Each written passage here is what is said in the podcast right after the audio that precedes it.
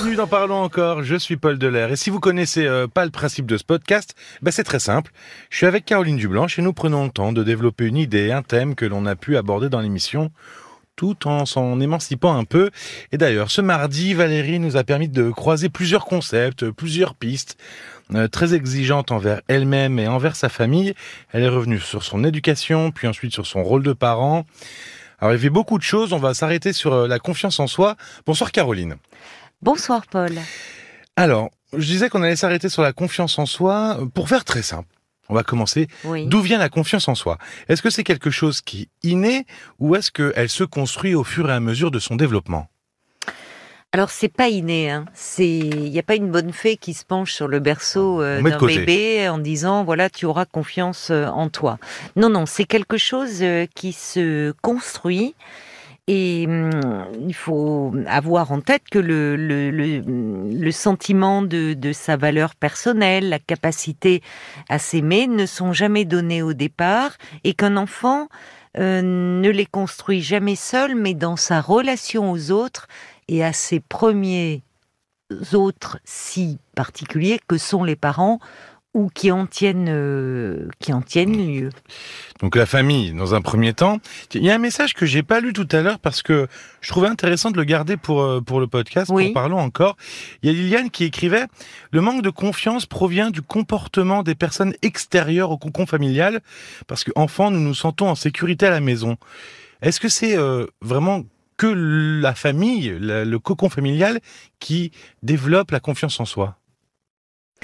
Ah non, heureusement, parce que ça veut dire que euh, pour tous ceux qui n'ont pas eu la chance d'avoir un, regard euh, euh, bienveillant, aimant, rassurant, sécurisant, qui les conforte dans la valeur qu'ils ont d'eux-mêmes, ça veut dire que, eh bien, tous ceux qui n'ont pas eu cette chance, donc, ils ne pourraient jamais évoluer, grandir et prendre confiance en eux. Donc, la famille, bien sûr, c'est le premier espace où ça va se construire, heureusement, il y en a d'autres. Et il y a l'école qui joue un rôle euh, très important. Et en particulier, évidemment, les enseignants. Combien d'enfants ont été sauvés par des enseignants qui les ont vus euh, euh, et qui les, qui les ont valorisés là où dans leur famille ils ne l'étaient pas, que ça soit à travers parce qu'ils parce qu'ils étaient doués dans une matière, et, et, ce regard-là a pu tout changer. Alors il y a aussi l'inverse, hein, malheureusement. Euh, des enseignants qui ont pu tenir euh, euh, des propos en disant ben, tu es nul, tu n'arriveras jamais à rien, et qui peuvent aussi, bien évidemment, abîmer un enfant. Donc non, il y a la famille, c'est le premier euh, c'est le premier lieu. Euh, oui, parce que finalement, c'est là où on atterrit. Évidemment, voilà, en principe. Mais il y a, tout, euh, il y a, l'école qui joue. Alors après, évidemment, il y a le travail, mais qui souvent, là, on est adulte et qui peut, soit parce qu'on va être valorisé dans le métier que l'on fait et, donc euh, permettre à cette confiance en soi de s'épanouir, ou parfois faire revivre des blessures euh, qui datent qui datent de l'enfance. Finalement, on peut trouver des tuteurs un peu, si je puis dire, dans d'autres endroits que. C'est le bon mot, c'est vrai. Mais il faut savoir aussi que l'enfant euh, il se construit par identification. Donc des parents euh, qui, qui ont eux-mêmes peu confiance en eux, qui euh, ont le sentiment de, de, ne pas être quelqu'un de bien, ils vont transmettre cette peur-là, ces doutes sur eux-mêmes à leur enfant. Alors d'ailleurs, on entend plutôt les gens parler du manque de confiance en soi. d'ailleurs, plutôt que vraiment de confiance en soi, vrai. les gens notent plus le manque de confiance chez eux. Comment on peut renforcer cette confiance en soi alors? Ah, c'est une vaste question. Euh, renforcer, euh, c'est-à-dire euh, une fois qu'on arrive à l'âge adulte Bah oui, par exemple, comment on pourrait, à l'âge adulte, réussir à... Ben, tu parlais d'épanouir sa confiance en soi? En fait, on, voit très souvent, les, les, les, les, psy, psychothérapeutes voient très souvent arriver des gens dans, le, dans leur cabinet, dans leur consultation très abîmé, euh, parfois euh, assez détruit par un licenciement, par une rupture amoureuse. En fait, euh, et c'est là qu'il y a tout un travail de reconstruction à faire pour qu'ils se débarrassent de la mauvaise image qu'ils ont d'eux-mêmes. On dit parfois dans notre jargon que ce sont des patients dénarcissisés.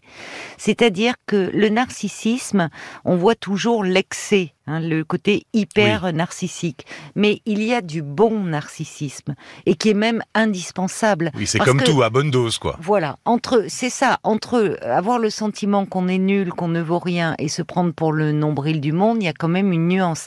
Et il est important d'avoir un bon narcissisme, c'est-à-dire un, amour de soi, sans excès, mmh. évidemment.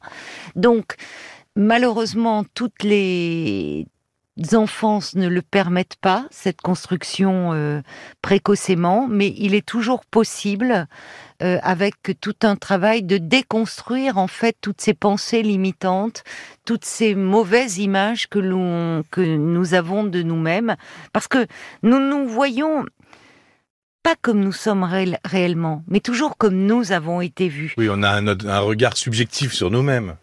Euh, évidemment, mais mais quand on observe bien, même autour de soi, souvent, qu'est-ce que nous nous traitons mal? On peut être très dur, très autocritique, et parfois à travers des petites phrases, des, petites choses de la vie quotidienne. On laisse tomber un verre, une assiette, on va dire mais qu'est-ce que je suis nul ou je suis vraiment trop maladroit ou je suis ou dans le boulot, non, je vais pas être capable. Mmh. On se limite beaucoup. Et derrière cette petite voix intérieure autocritique, il faut quand même avoir en arrière-plan que c'est souvent d'autres voix qui s'élèvent et que l'on a fini par intérioriser malgré nous. Oui, en fait, le, tout le travail est de se détacher de ces voix. C'est ça, c'est ça, de ces fausses croyances sur nous-mêmes, de ces images de nous-mêmes qui nous limitent. Alors, je, voudrais m'arrêter sur les réseaux sociaux parce que ça prend une grande place aujourd'hui. Les réseaux sociaux, euh, on voit tous ces amis ou des inconnus euh, qui, qui se prennent en photo, qui se filment. Euh, très sûrs euh, d'eux-mêmes, euh, sans douter. On peut penser que finalement, euh, ça permet de gagner en confiance, les réseaux sociaux, ça nous permet de, de se valoriser. Alors, on pourrait voir à travers cette exposition, voire surexposition, un signe de grande confiance en soi, de très bonne image de soi-même. Euh, la réalité euh, montre que il y a peut-être dans, ceux qui euh, vraiment surexposent leur vie une certaine fragilité et qui ont besoin, presque besoin et presque à quel point ils sont dépendants du regard des autres. Alors, il faut dire que nous avons tous besoin hein, du regard des autres, même adultes, on a besoin euh, d'une certaine reconnaissance. Enfin, nous, sommes des êtres sociaux, donc nous, nous construisons, nous continuons à évoluer dans ce rapport aux autres.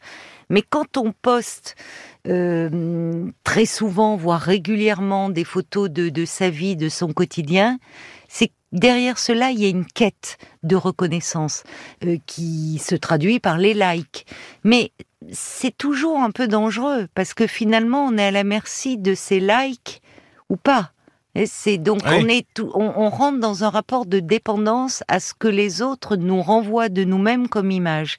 Il y a quand même des des bons effets dans ces rapports sociaux. Je pense à euh, sur des, des, des personnes qui par des accidents de vie, euh, ont vu leur corps euh, abîmé et qui parfois en postant des images d'elles-mêmes, je pense à des, une jeune femme qui, qui, qui avait été brûlée et mmh. qui avait posté des images de son corps où finalement euh, le, retour des internautes lui renvoyait quelque chose en disant c'est beau, il y a quelque chose comme d'un tatouage, quelque chose qui s'exprime sur sur ta peau. Une façon de se réapproprier son corps. De se réapproprier son corps, de euh, finalement à travers ces regards très bienveillants qu'on renvoyait, de se trouver belle.